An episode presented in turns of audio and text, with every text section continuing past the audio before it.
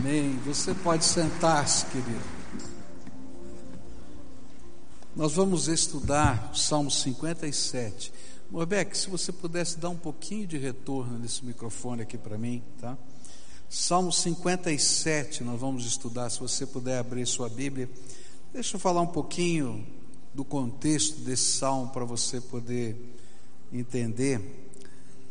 Depois que Davi saiu da caverna de Adulão, que a gente estudou isso na, na semana passada, ele encontrou ali a sua família, reuniu-se com aqueles 400 homens, que logo depois vão se tornar 600.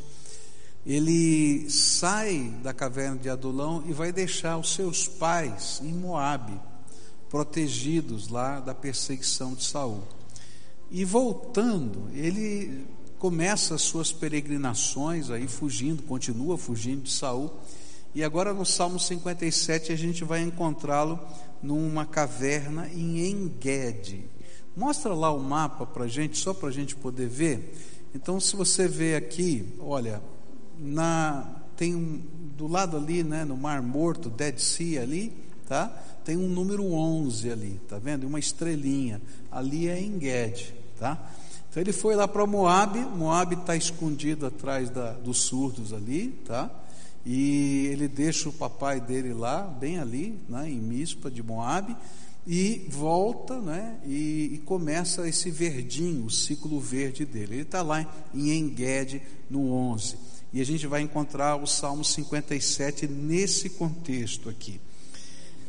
E é interessante que esse salmo vai revelar para a gente que Davi, depois de um período de profunda angústia, que dava para ele a constante sensação de que sempre ele estava a um passo da morte por causa da perseguição assassina de Saul, essa angústia foi tão intensa que ele, um poeta, ele, um compositor musical, ele perde a inspiração ele não consegue mais compor as músicas, nem escrever as, as poesias.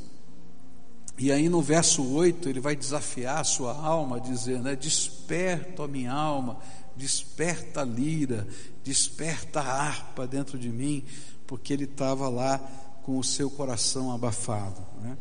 Há alguns anos atrás, Deus me deu a oportunidade de pastorear um compositor de vários desses hinos e corinhos que a gente canta aqui, né, de melodias que a gente canta aqui na igreja, que passou um tempo como membro aqui da nossa igreja, e ele estava passando por uma depressão profunda, um tempo de desemprego, de tanta coisa difícil que estava acontecendo com ele, e um dia ele veio para conversar comigo e trouxe o violão dele, e disse: Esse violão está fechado, faz muito tempo que eu não toco, que eu não canto e não consigo escrever nenhuma nova canção. E passaram-se meses, não é?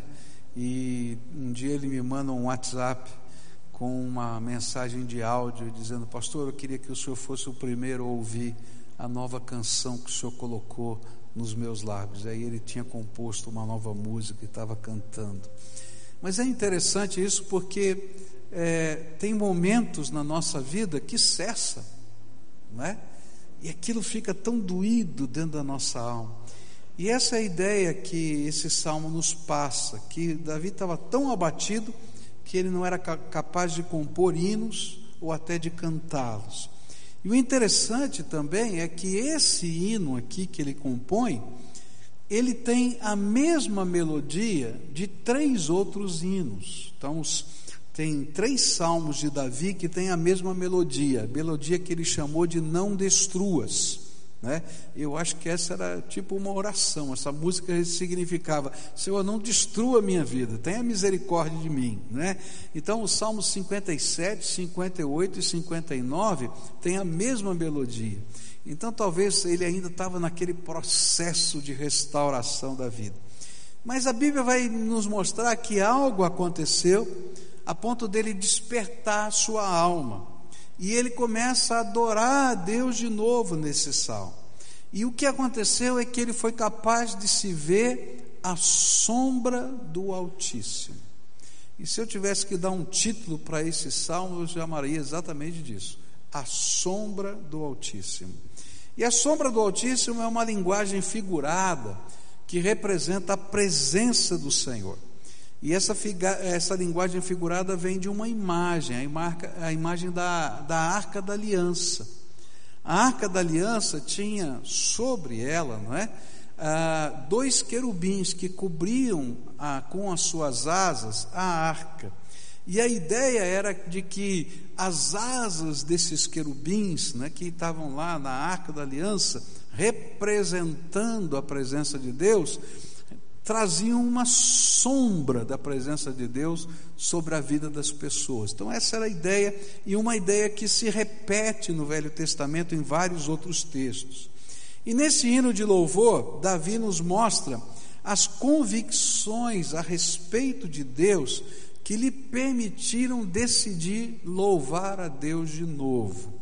O que que aconteceu no coração de Davi para ele decidir que ele podia louvar a Deus de novo? Como é que o coração dele mudou?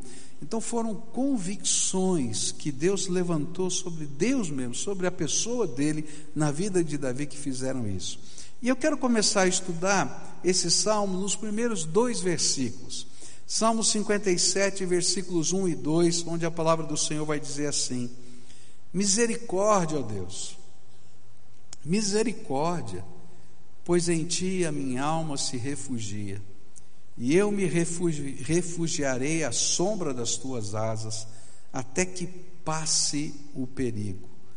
Clama ao Deus Altíssimo, clamo ao Deus Altíssimo, a Deus que para comigo cumpre o seu propósito. A primeira convicção era de que esse Deus que ele estava começando a adorar de novo, conseguia adorar de novo, era o Deus Altíssimo. E essa expressão Deus Altíssimo, ela vem de dois nomes de Deus usados na Bíblia. São duas palavras que são nomes de Deus. A palavra Elohim, acompanhada da palavra Elion. Elohim, Deus, Elion, Altíssimo. Elohim era o nome de Deus para descrever o Deus Criador, que com a palavra do seu poder fez todas as coisas, o Todo-Poderoso. E o que dá a entender esse texto que Davi se viu à sombra do Todo-Poderoso. Né? Lembra do Salmo 91? À sombra do Todo-Poderoso você vai descansar. Exatamente isso. Ele se viu debaixo das asas do Todo-Poderoso, daquele que detém o poder da criação. Gente, eu, eu, acho que às vezes a gente não tem a dimensão de quem é Deus, do tamanho de Deus. Eu, quando fico pensando na criação, não é? a gente fica imaginando como é que foi aquilo. A gente tem a ciência falando do Big Bang, né? O Big Bang fala que deu uma explosão no universo, criaram-se então todas as galáxias né, de uma única uh, massa, né, de um único núcleo, e alguns outros têm outras teorias, por exemplo, as teorias da expansão do universo, o universo continua se expandindo é, continuamente. Tem tantas teorias aí diferentes né, sobre uh, o universo que a física tenta. É, colocar para a gente, tentando explicar o universo. Mas uma coisa interessante é que os homens, usando todos os seus equipamentos, eles tentam mapear esse universo. E esse universo, hoje, segundo os mapeamentos, esses são os mapeamentos do que o homem consegue mapear, tá? Do que ele consegue entender que existe. Não que de fato seja o limite do universo. Mas o homem diz que existem, no mínimo, 40 bilhões de galáxias. Eu não estou falando de sistema solar, não, Sol e os planetas. O Sol e os planetas do nosso sistema solar estão dentro de uma galáxia chamada Via Láctea, com milhões de sóis diferentes, como o nosso. Alguns dizem que o nosso Sol é um solzinho de quinta grandeza. pequenininho, tem outros maiores, dentro da Via Láctea. Mas quando os, os, pesquisadores estão estudando isso, eles dizem assim: não, não existe só uma galáxia, existem no mínimo 40 bilhões de galáxias. Consegue dimensionar um negócio desse? E a Bíblia diz que esse Deus, que nós estamos à sombra dele, com a palavra do seu poder, criou os 40 bilhões de galáxias ou mais. Esse é o meu Deus, esse é o seu Deus. Davi estava pensando quem era o Deus dele. Mas ele acrescenta outra palavra, não é? além de Elohim, Elion. Elion quer dizer supremo, soberano, acima de todos os outros, o Senhor sobre tudo e todos, inclusive toda a terra.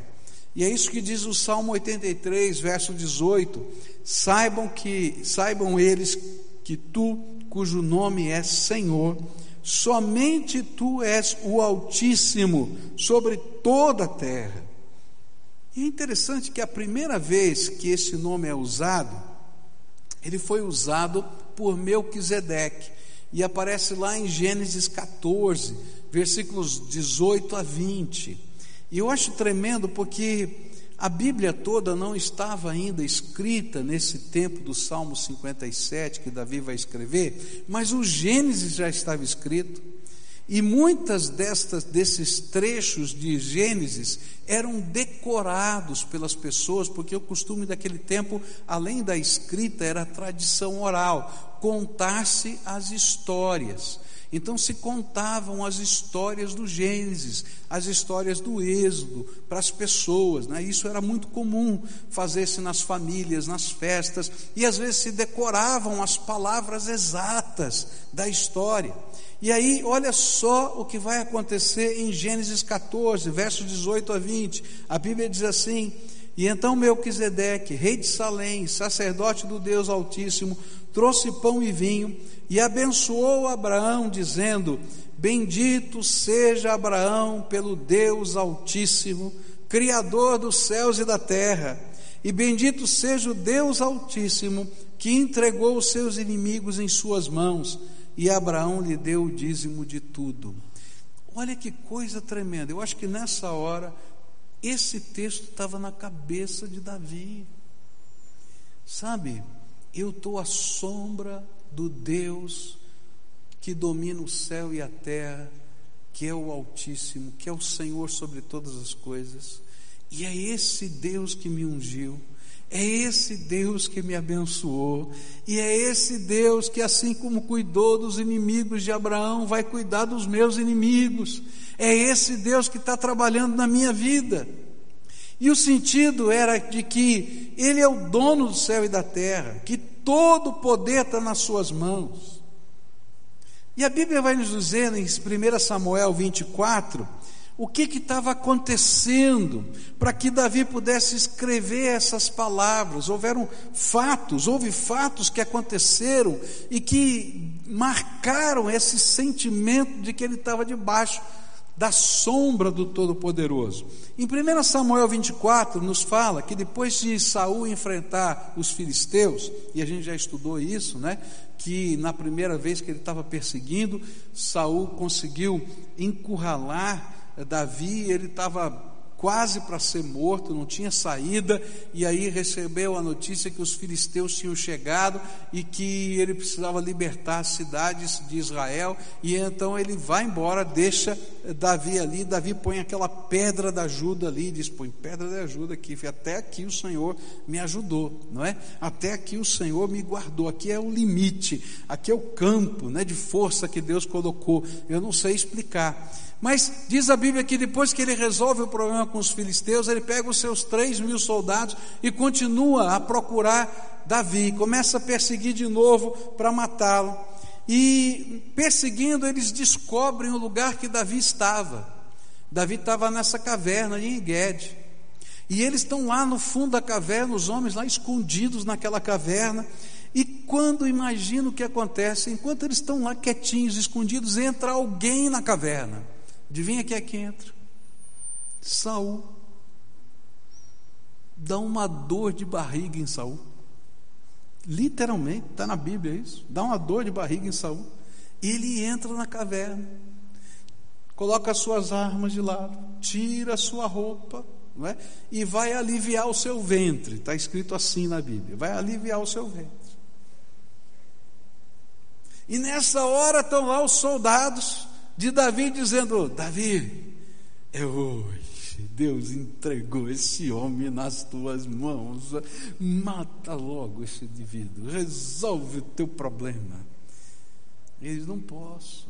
Ele é ungido do Senhor. Não é desse jeito que Deus vai me dar a vitória. Eu acho tremendo isso, porque às vezes a gente imagina, não é? Que uma bênção é de um jeito e Deus está fazendo de outro jeito. E até bênçãos que Deus nos dá se tornam testes da nossa fé. E aí, sabe o que ele faz? Ele vai lá, corta um pedaço do manto de Davi, de, de Saul. Corta um pedaço do manto de Saul. E se esconde no fundo da caverna. Quando Saul sai, e ele está lá embaixo. E ele está aqui em cima na, na, na, montanha, na caverna. Davi aparece e começa a gritar: Saul, hoje Deus te entregou nas minhas mãos. Olha só o que eu tenho aqui: um pedaço do seu manto. E eu acho que nessa hora Saul começa a olhar para um lado, começa a olhar para o outro assim. E diz, Opa, está faltando um pedaço mesmo aqui. É o meu manto está lá. E ele diz assim: Sabe, por que, que você está me perseguindo? Eu nunca fiz nada para você.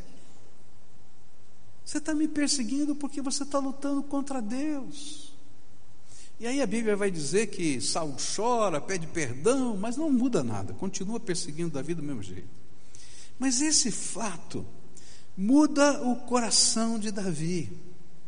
E ele começa a entender quem é Deus.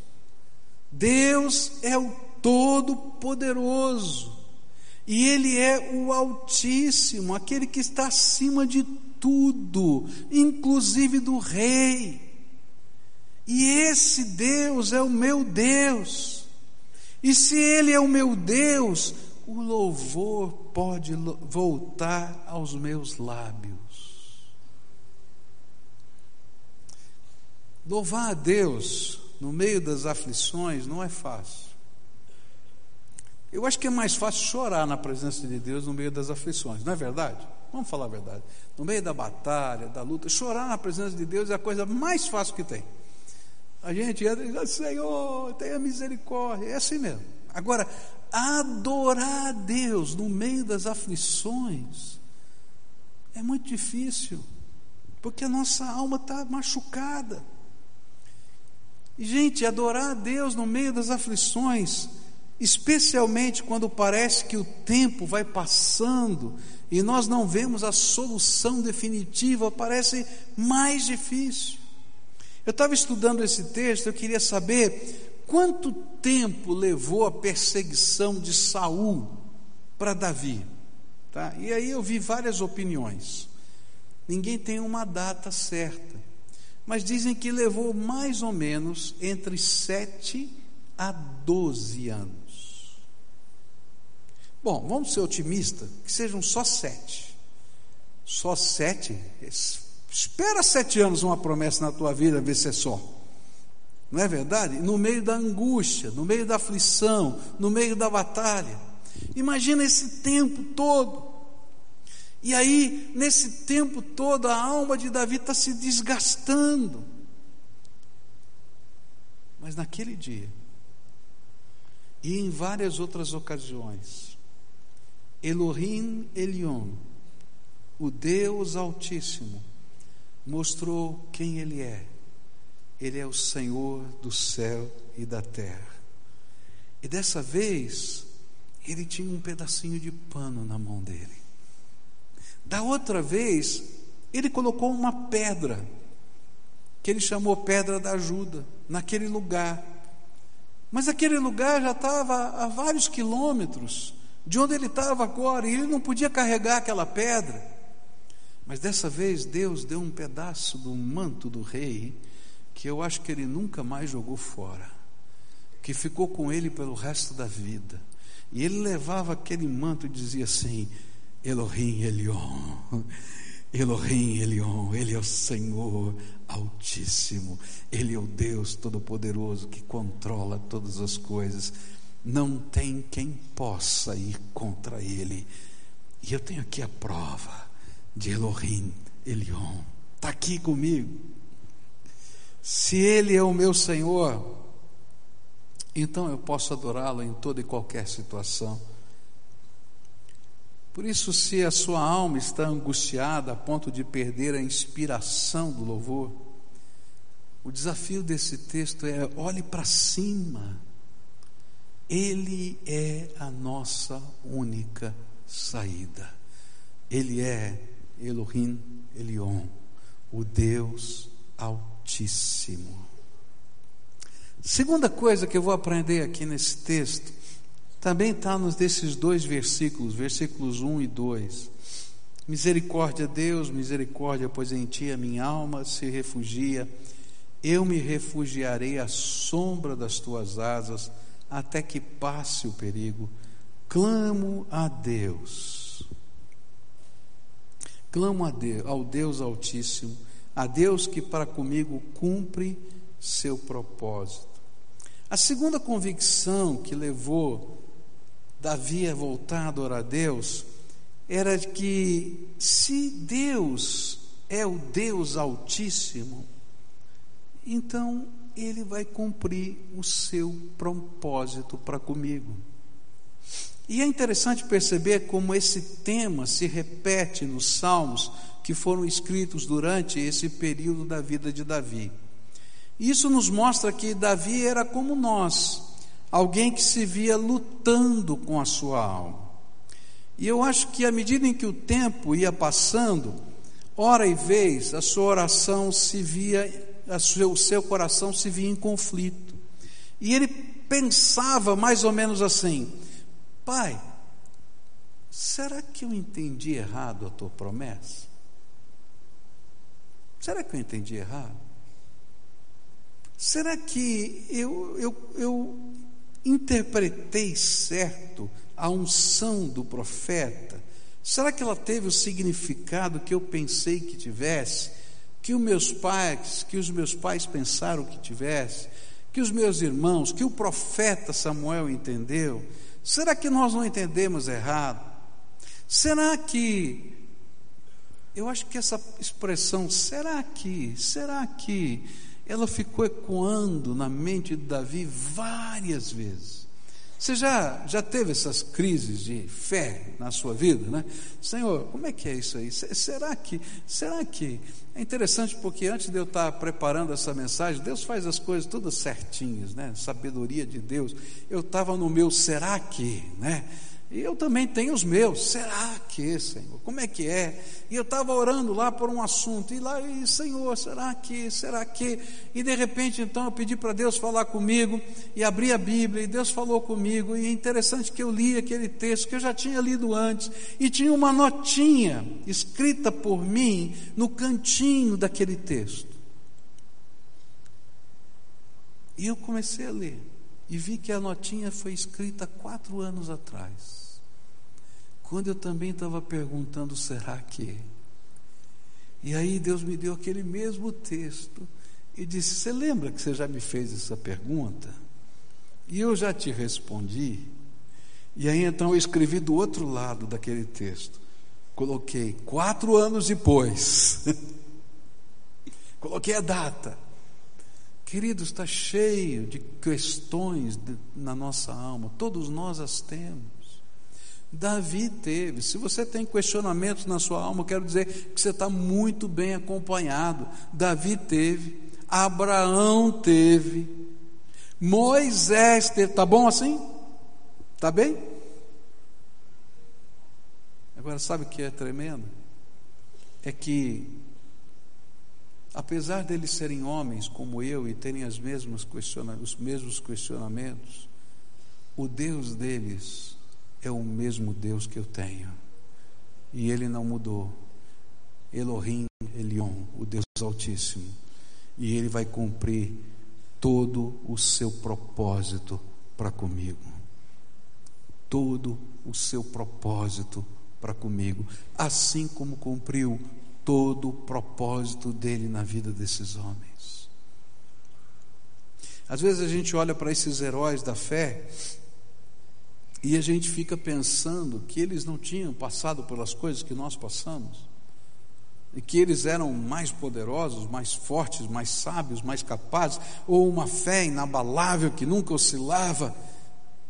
Queridos, eles eram homens como nós, que tiveram experiências com o Deus que quer nos dar, nos dar experiências hoje, o mesmo Deus, Elohim Elion. O Deus Altíssimo, que cumpre cada um dos seus propósitos para comigo. E cada vez que esse tema se repete na vida de Davi, é porque algo de Deus aconteceu e reafirmou o sentido da promessa. E com esse algo veio a certeza de que Deus iria cumprir o seu propósito na vida de Davi. Eu acho que quando ele escreve esse salmo, ele ainda não está plenamente recuperado, o coração dele ainda está machucado. Tanto é que ele não consegue escrever outra música, ele só escreve a letra e coloca na mesma música, mas ele está lá com um pedacinho de pano na mão.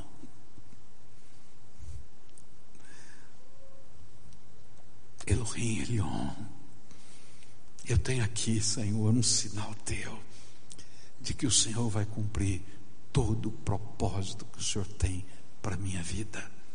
Todo o propósito. Se você olhar para a tua vida, talvez você não tenha uma pedra, nem você tenha um pedacinho de pano, mas certamente o Deus Altíssimo deixou na sua vida marcas, coisas, cenas, milagres que fazem parte da tua história, que ainda que não sejam o final da história, porque ele não completou todo o propósito dele ainda na sua vida, eles estão dizendo: Eu sou o Deus Todo-Poderoso que vou cumprir todo o meu propósito na sua vida. E sabe, essa não é uma promessa feita para Davi, essa é uma promessa que a gente encontra em toda a Bíblia. E a Bíblia vai nos dizer em Filipenses 1,6, o apóstolo Paulo vai dizer isso: Estou convencido de que aquele que começou boa obra em vocês vai completá-la até o fim, até o dia de Cristo Jesus. Ele vai completá-la. A obra que o Senhor começou em nossas vidas, Ele vai terminá-la simplesmente porque Ele não pode negar-se a si mesmo. Deus não vai contra a sua própria natureza. E 2 Timóteo capítulo 2, versículo 13 vai dizer isso: se somos infiéis, Ele permanece fiel, pois não pode negar-se a si mesmo. Eu acho tremendo porque tem pessoas que têm medo de morrer e perder a salvação. Né? Eu, eu, eu, às vezes, tem pessoas que me perguntam isso, dizem assim, pastor, e se eu tiver cometido um pecado, mentido, por exemplo, e não tive tempo de pedir perdão, e eu morro num acidente de carro, eu vou para o céu ou vou para o inferno? E aí? Você vai para o céu ou vai para o inferno? Eu vou para o céu. Sabe por quê? Porque a obra de Deus na minha vida tem muito mais do que atos pontuais de Deus na minha história. Quando Jesus me salvou, eu continuei pecador. E Ele está fazendo em mim uma obra de santificação, mas o meu estado de pecado foi perdoado porque ele morreu na cruz do Calvário. E não é porque sou perfeito ou porque não tenho nenhum pecado hoje que eu vou para o céu. Eu vou porque antes de chegar lá, Jesus vai aparecer diante de mim e vai dizer: Filho, eu vou cumprir todo o meu plano na tua vida. E eu não posso negar-me a mim mesmo. Se Ele não pode negar para você a salvação eterna, porque Ele já te deu de presente, quanto mais as promessas que, tá, que representam tão menos no plano eterno de Deus. Esse é o meu Deus. O que Deus estava dizendo para Davi é: Davi não foi o profeta que te ungiu o rei, fui eu. E eu sempre vou cumprir as minhas promessas.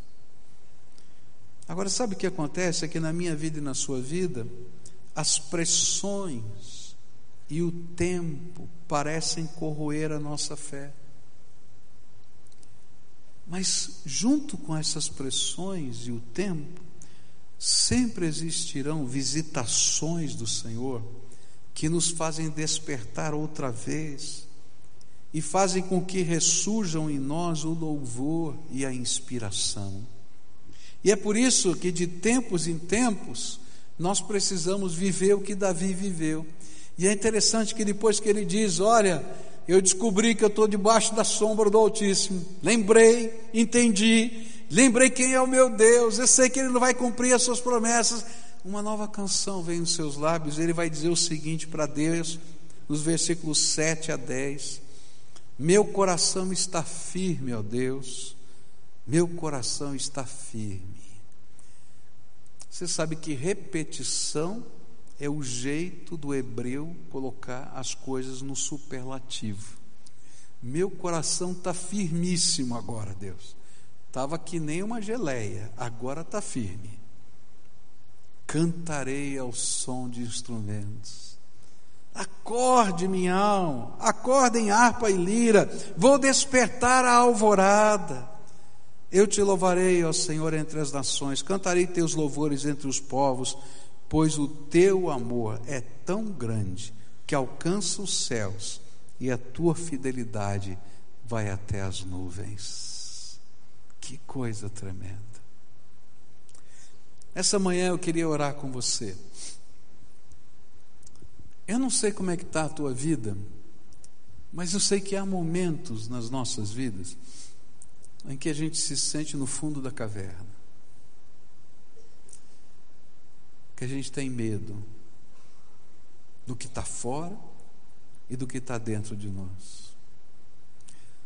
Quando nuvens escuras estão dentro da nossa alma, a gente se sente tão pequenininho, tão incapaz. E às vezes, nesse sentimento, a gente não consegue adorar a Deus porque a gente não consegue nem saber se Deus está ouvindo a nossa oração. O tempo está passando, Deus está ouvindo a minha oração? Deus, será que está me vendo?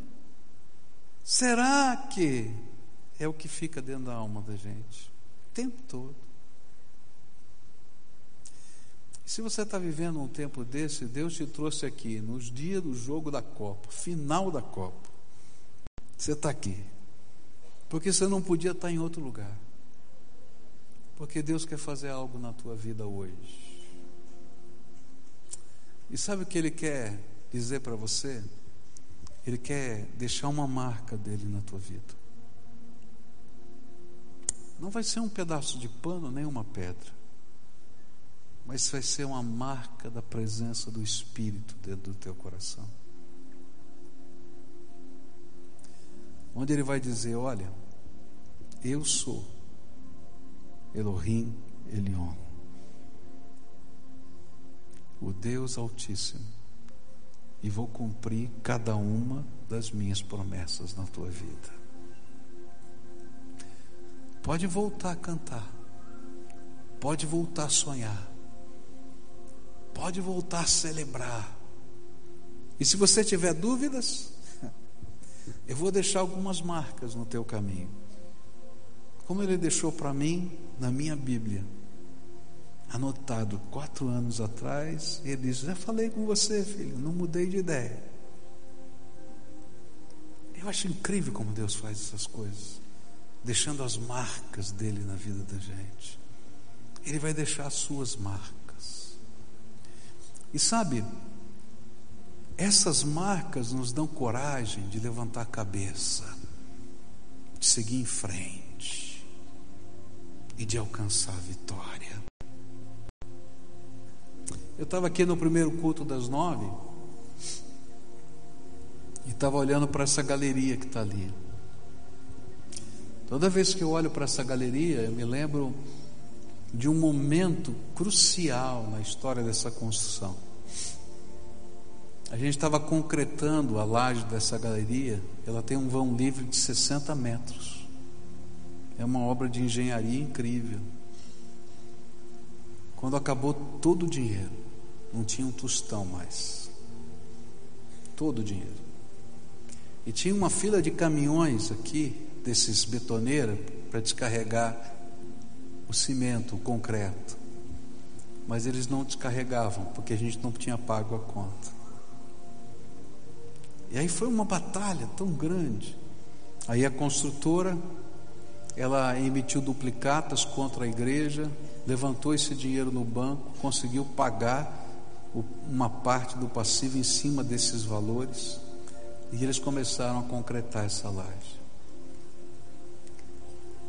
E eu me lembro que eu tinha que vir aqui para a igreja no domingo seguinte e nós devíamos na praça 300 mil reais. Eu não sei quanto valeria hoje aqueles 300 mil daquele tempo, hoje, que já faz muitos anos. Era muito dinheiro. E eu estava orando a Deus e pedi, Deus, o que, que eu faço? Tinha uma vergonha, estou devendo dinheiro. E Deus falou assim: ó, faz uns banners vermelhos e escreva aí: devemos 300 mil na praça, estamos no vermelho.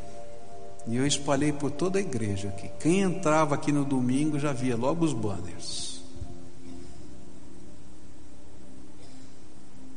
E eu pensei que o meu ministério tinha acabado ali. Que pastor é esse que fica devendo 300 mil na praça? Não era eu, mas a igreja. Cada vez que eu olho para essa galeria como está hoje, eu tenho o meu paninho na mão aqui. Elohim Elion cumpre cada uma das suas promessas. Olha para lá, olha para cima, olha para trás. Tem 60 metros de vão livre. Mais de 1.500 poltronas em cima. Porque o Deus que nós servimos é o Deus Altíssimo, que cumpre cada uma das suas promessas. Tem dias que a gente está no fundo da caverna, e eu já me vi várias vezes no fundo da caverna. Mas Deus deixou nesse lugar marcas para mim, para que cada vez que eu estivesse no fundo da caverna eu pudesse olhar, e eu olho sempre para esse lugar. Porque eu estou olhando para vocês, eu estou vendo sempre essa plataforma. E Deus está dizendo para mim: Eu sou Elohim Elion, eu sou o Deus Altíssimo, e cumpro cada uma das minhas promessas. Nessa manhã eu queria orar com você. Se você está lá na caverna, Deus quer deixar uma marca com você. Davi saiu daquela caverna, parecia que era o dia da vitória, e, da, e Saul continuou perseguindo. Chora, pede perdão, mas continua perseguindo. Não resolveu. Porque não havia chegado o tempo ainda. Mas Deus cumpriu na vida de Davi todas as promessas. E chegou o dia que ele seria rei de todo Israel. Nessa manhã eu queria orar com aquelas pessoas a quem o Espírito Santo está falando: olha, eu sou Elohim Elion. E eu vou cumprir a minha promessa. Quero te abençoar, quero te marcar. Quero deixar minha marca hoje de graça, de misericórdia, de poder do meu Espírito na tua vida. Então, se você está sentindo no coração o desejo e precisa sair da caverna, se o louvor está meio engasgado, se está com um nó na garganta, sabe aquele nó que dá na garganta? Então, hoje é dia de a gente se apresentar diante do Deus Todo-Poderoso, porque Ele é o Altíssimo e Ele vai cumprir as suas promessas. Então, vai saindo do seu lugar, vem para cá, a gente vai orar junto. Esse é tempo de oração, é tempo de busca, é tempo de clamor, é tempo de, de choro, é tempo de, de a gente se apresentar diante de Deus, de buscar algo que só Ele pode fazer e de pedir sinais para Deus, confirmações de Deus. E esse Deus Todo-Poderoso, Altíssimo, é aquele que vai tomar a nossa vida outra vez e deixar suas marcas em nós. Eu não sei qual vai ser a marca que Ele vai deixar em você, mas algo tremendo da graça de Deus vai acontecer, porque Ele é Deus Todo-Poderoso. Senhor sobre os céus e a terra. Senhor sobre os céus e a terra. Pode vir, isso, venha. A gente vai sair da caverna aqui hoje, em nome de Jesus, e vai segurar na mão dele. Muda na vida de Davi o tom, volta a canção, não porque tudo passou, mas porque ele se sentiu debaixo da sombra do onipotente Deus. E eu só quero me sentir debaixo da sombra desse onipotente Senhor. Amém? Pode vir, vai chegando. Quem é que o Senhor está chamando? Venha. E a gente vai orar juntos aqui. Louvado seja Deus, louvado seja Deus, louvado seja Deus. Na presença dEle na presença dele a esperança, na presença dele a força, na presença dele a poder, na presença dele a restauração, na presença dele há de chegar a vitória em nome de Jesus. Vamos orar? Pai querido, está aqui o teu povo, povo precioso, amado. O Senhor os trouxe aqui hoje na verdade, o Senhor os arrastou para estar aqui. E eu te louvo por isso, porque o Senhor tem algo muito especial para fazer na vida desse teu povo. E eu quero te pedir, Pai, assim como aconteceu lá naquela caverna, quando o Deus Altíssimo se manifestou na vida de Davi. Assim como aconteceu quando aquele pedaço de pano estava na mão de Davi. E ele podia olhar para aquele pano e ver concretamente que o Senhor é aquele que domina o universo. E ele pode entender que se o Senhor domina o universo, nenhum dos seus propósitos para conosco há de ser, Senhor, de alguma maneira incompleto, falho, porque o Senhor mesmo está tomando conta disso. Mas nós queremos te dizer, Pai, que às vezes está demorando tanto. E que o nosso coração às vezes vive, Senhor, um turbilhão de emoções. Há tanta gente chorando aqui na tua presença hoje, porque o coração está em turbilhão, tem tantas expectativas, Senhor. Tem muitas perguntas, tem muitos questionamentos. E esses questionamentos e perguntas fazem parte, Pai, da nossa humanidade. E eu quero te pedir, Senhor, agora, estende as tuas asas, coloca a tua sombra poderosa, Senhor. Revela, Senhor, a tua graça outra vez. Marca outra vez a nossa vida. Entra nas circunstâncias, faz os teus milagres. De tal maneira, Pai, que nós possamos te conhecer como de fato o Senhor é o Deus Altíssimo, aquele que cumpre as suas promessas na nossa vida. Toma, Senhor, esses teus filhinhos nas mãos. E Pai, ressuscita o louvor, ressuscita a, a, alegria, a paz, a certeza, que eles possam sair daqui nessa manhã saltitantes na tua presença porque algo tremendo do Senhor está acontecendo na vida deles. Escuta, Deus, o nosso clamor e visita o teu povo. É aquilo que oramos em nome de Jesus. Amém e amém. Dá a mão para quem está perto de você. Todo o povo de Deus fica de pé, dá a mão. A gente vai terminar o culto assim. Eu acho que não tem melhor momento para a gente terminar do que na presença do Senhor, né? Elohim Elion, o Deus Altíssimo, Ele vai cumprir cada uma das suas promessas na nossa vida, todo o propósito dele, tá? Então diz para você mesmo: o Senhor vai cumprir na minha vida todo o seu propósito. Ele é o Deus Altíssimo. Quando você for para casa, talvez o Saul esteja lá ainda. Ele estava lá. Né? Mas você não vai mais igual. Leva aquele paninho aquele pedaço de pano e diz: Senhor, está aqui a prova, e eu vou aguardar, vou aguardar o que o Senhor vai fazer por completo. Amém? Adora Deus junto com a gente.